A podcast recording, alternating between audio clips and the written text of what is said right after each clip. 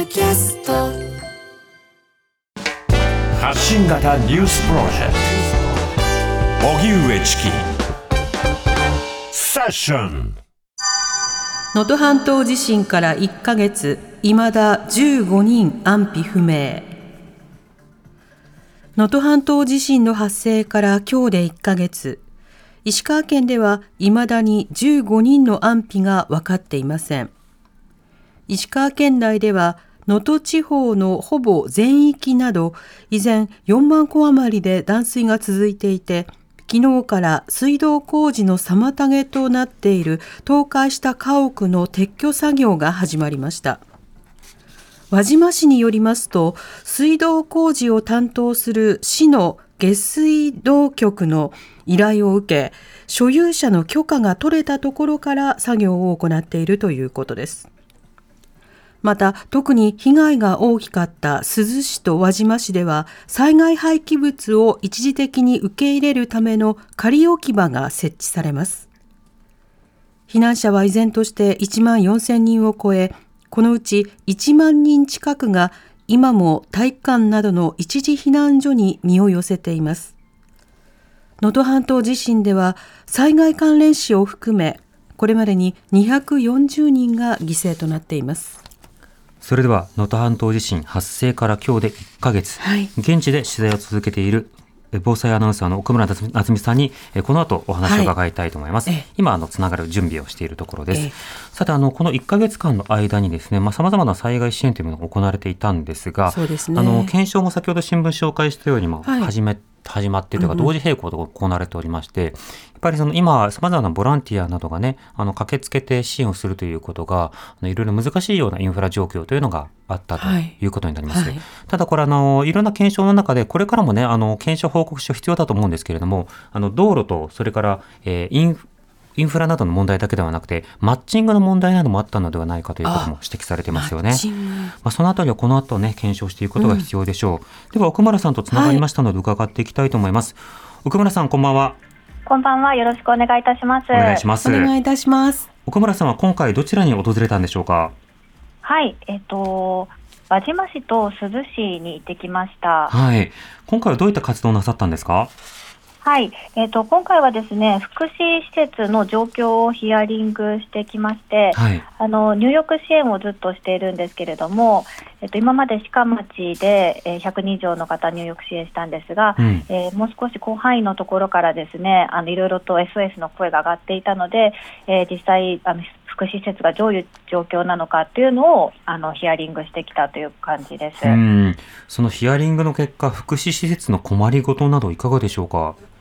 はい、まずですね、珠洲市の福祉施設に関してなんですけれども、はい。こちらはですね、ほとんどが被災地の外の福祉施設にもう移送を完了していまして、うん。えっと残っているのは一つの施設に10人ほどとなっていました。はい。でその福祉施設を利用して今度は福祉避難所を開設するという動きもありまして、その一般の避難所体育館ですとか教室で、まあ、厳しい環境の中でえご高齢の方や体が不自由な方が避難生活を続けているという状況が続いていますので、うん。その二次避難所にですとかほ他の福祉施設にあの移送を完了したその空いた部屋ですねを活用して福祉避難所にしていこうというような動きがあるということでした。うん。なるほど。まあ、そうした中で、その入浴支援もあのされていましたけれども、こちら、あの、まだ届いてない方などのニーズ、これはどうでしょうか？そうなんです。もう本当にですね、あの福祉施設と例えばこの珠洲市でもですね、やはり残っていらっしゃる方というのは、はい体を拭いてなんとか清潔を保っている状況ですし、うん。福祉施設だけではなくてですね、避難所ですとか在宅の方もお風呂に入れてない方が大変多くてですね、えちょっと昨日出会った77歳のあのおばあちゃまはですね、車で被災してしまって廃車になってしまったと。えうん。で移動手段がなくなったので、自衛隊のお風呂まで歩いていくのが難しくて、この1ヶ月、お風呂に入れてなかったっておっしゃってたんですね。はい。で私たちが、まあ、自衛隊のお風呂まであの同行サポートをさせていただいたんですけど、うんその行った先のお風呂もですね1時間待ちで入るまでにうーん。なかなかそう寒い中、もちろんあの自衛隊の方が暖房が効いた部屋で待つように、はい。あの工夫はしてくださってたんですけれども、うんうん。まだまだこの断水が続く中、入浴というのも、本当に 不便な状況が続いてしまってるんだなというのを感じました。一方で、その入浴をしたことで、ですね、はい。本当に顔色も良くなりますし、ええ。あの表情も柔らかくなって、であのまあ、寝たきりの方で床ずれがひどかった方からですねその入浴後、劇的に回復したというようなご連絡もいただいていて、ええ。やっぱり入浴の重要性というのを感じてます。うん。で今はですね、鹿町で100人以上を、はい。あの入浴支援を行ったんですが、ええ。えっと七尾、それから、えー、鈴輪島、穴水、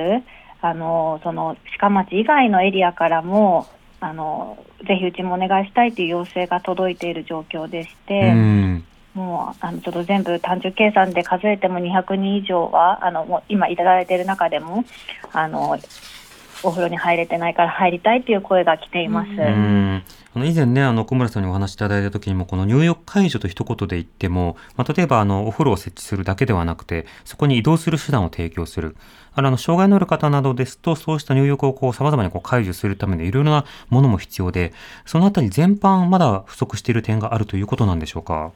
そうですねあの自衛隊のお風呂ですと寝たきりの方ですとか車椅子などのその体の不自由な方はなかなか入浴が難しいんですね。はい。で私たちはその訪問入浴者というものを活用して支援を行っていまして、うん。その訪問入浴者というのはあの水と電気があれば、えー、とその入浴者の中に、えーボイラーがあるのでお湯を沸かすことができて、ええで組み立て式の浴槽えー機械浴といって特別なあの浴槽があるんですがそれをあの持ち込むことができるんですね。うん。なので福祉施設ですと、えー受水槽といってこう水を溜めておけるタンクがあったりするのでそのタンクからお水を取ってきて、はいえー車で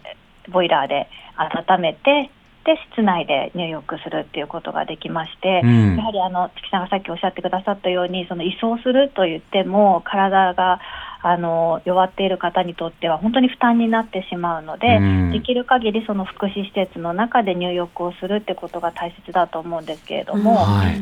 はい、そういったタンクがない施設もありますし、また在宅ってなりますと、やはり給水車などを横付けしないとちょっと難しいんじゃないかということで、まだまだ在宅の方はあの解決策を見出せてないような状況です。うんそうした中、あの奥村さんたちがあの新しくプロジェクトを立ち上げたということですけれども、これどういったものなんでしょうか？はい、あの皆さんもご存知の映画のテルマエ・ロマエという、はい。あのローマのお風呂というあのうん。映画があったと思うんですが、それをもじりまして、えテルマエノトプロジェクトと題して、うん。能登にお風呂をもうとにかくなんとかお風呂に入って体も心も温まってほしいなという思いであのプロジェクトを立ち上げました。うん。というのがやはりこの資金的なものもあのないと活動を継続できないですし、はい。また訪問入浴者を活用してるんですがそれの手配えもありますし、うんうんあのいろんな設備がと人とがお金が整わないと、うん、長期的な支援ができないので、えちょっとこうご協力いただければということで今回このプロジェクトを立ち上げました。えうん、このプロジェクトはあの先ほど話されていた、まあ、各あの支援者あ必要な方々にお風呂を届けるという活動ですけれどもこれこのプロジェクトということはさまざまなあの寄付などで参加できるということになるんですか？あはい、支援金という形ではい。いただければと思って、今回その主体となっているのが危機管理教育研究所うん。という機関ですので、その、えー研究所の口座の方にあの振り込みいただきますと、それがあの直接ですね、この入浴支援の,、はい。あの費用として使わせていただくという形になってます。うんなるほど。訪問入浴の業者さんもあの 力添えいただければと思っておりまして、ええ。そういった業者の方もですね、ぜひご参加いただきたいなと思っております。うんそうですね。またあのこの入浴以外にさまざまなその物資の状況などあの上下水道の話もありますけれども物資の状況などは見られていかがでしょうか？はい、避難所もですね今回回ったんですけれども、やはりラストワンマイル問題がまだ解決していなくてですね、うんえっと、この1ヶ月、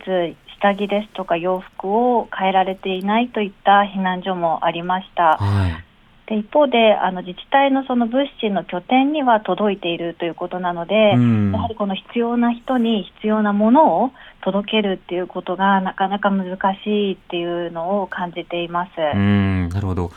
そうすると、やはりその人員などを通じて様々な仕分けと、それからリーチをするためにまあ届ける役割、もうこうしたところをどうマッチングしていくかという課題が依然あるわけですか？そうですね。あのまあこの後ボランティアセンターなどが開設されて、はい。いろいろな方が入ってきてくださったりとか、あと団体も入ってくると、うんもっとそのヒアリングをして、その方に届けるってことができるようになってくるとは思うんですが、ええまだまだそういった人手が足りていないっていうこともあるのかなと思います。うん。また、あの、現地に行くための今のインフラ状況というのはどうですか？あそうですね、あの能登里山空港といって、能登半島の真ん中ら辺にある空港が再開しまして、はい。なので羽田から1時間でその空港まで行けるんですね。うん。でその先の道路もあのメインの道路はどんどんどんどん復旧していっていましてはい。空港からも1時間弱であの珠洲市の市役所まで行けるようになったりと、うん。もうこれまで珠洲市役所に行くには半日がかりという感じだったんですが、ええかなりあの距離が短くあのたどり着けるようになったなというふうに感じてます。うん。ただ時間帯によってはまだ渋滞もありますし、はい。そういったあのメインの道路ではない部分に関しては寸断されているところもたくさんあります。うん。でその家屋が倒壊しているような様子もあのまだ復旧作業などが始まっていないので、はい。この1ヶ月同じような状況また輪島の火災現場なども行きましたけれども同じような状況ということでまだまだこう復旧うん。のフェーズだなと感じてます。うん。あの、一時期非常に大きな課題だった情報共有についてはいかがでしょうか？そうですね情報共有もやはりなかなかご高齢の方も多いので、はい。伝わってない部分があるんじゃないかなと思いました。あの、うんまあ、先ほどの入浴サポートをさせていただいた77歳の方なんですけれども、はいその後自治体の方にもそういう方がいらっしゃるってことを共有させていただいたんですが、うん。あのそういう、えー自衛隊の風呂までの送迎のバスなども出てたりするようなんですうね。ん。ただそういった情報が本当必要な人に届いてるかっていうと、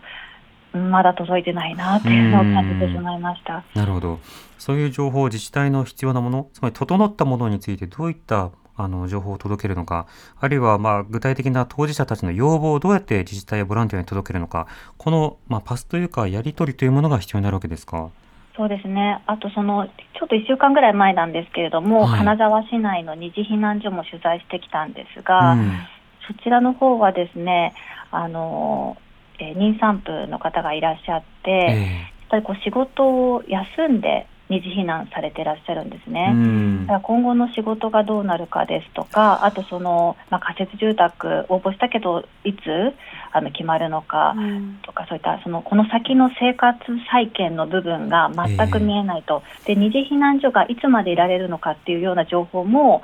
来ていないと、うん。なので本当に情報が足りていないのでよりこう不安というかなかなかこう前に進むことができないような方もいらっしゃるんだなっていうのを感じました。うんなるほど。わかりました。奥村さんありがとうございました。ありがとうございまありした。がとうございました。防災アナウンサーの奥村夏美さんにお話を伺いました。荻上チキ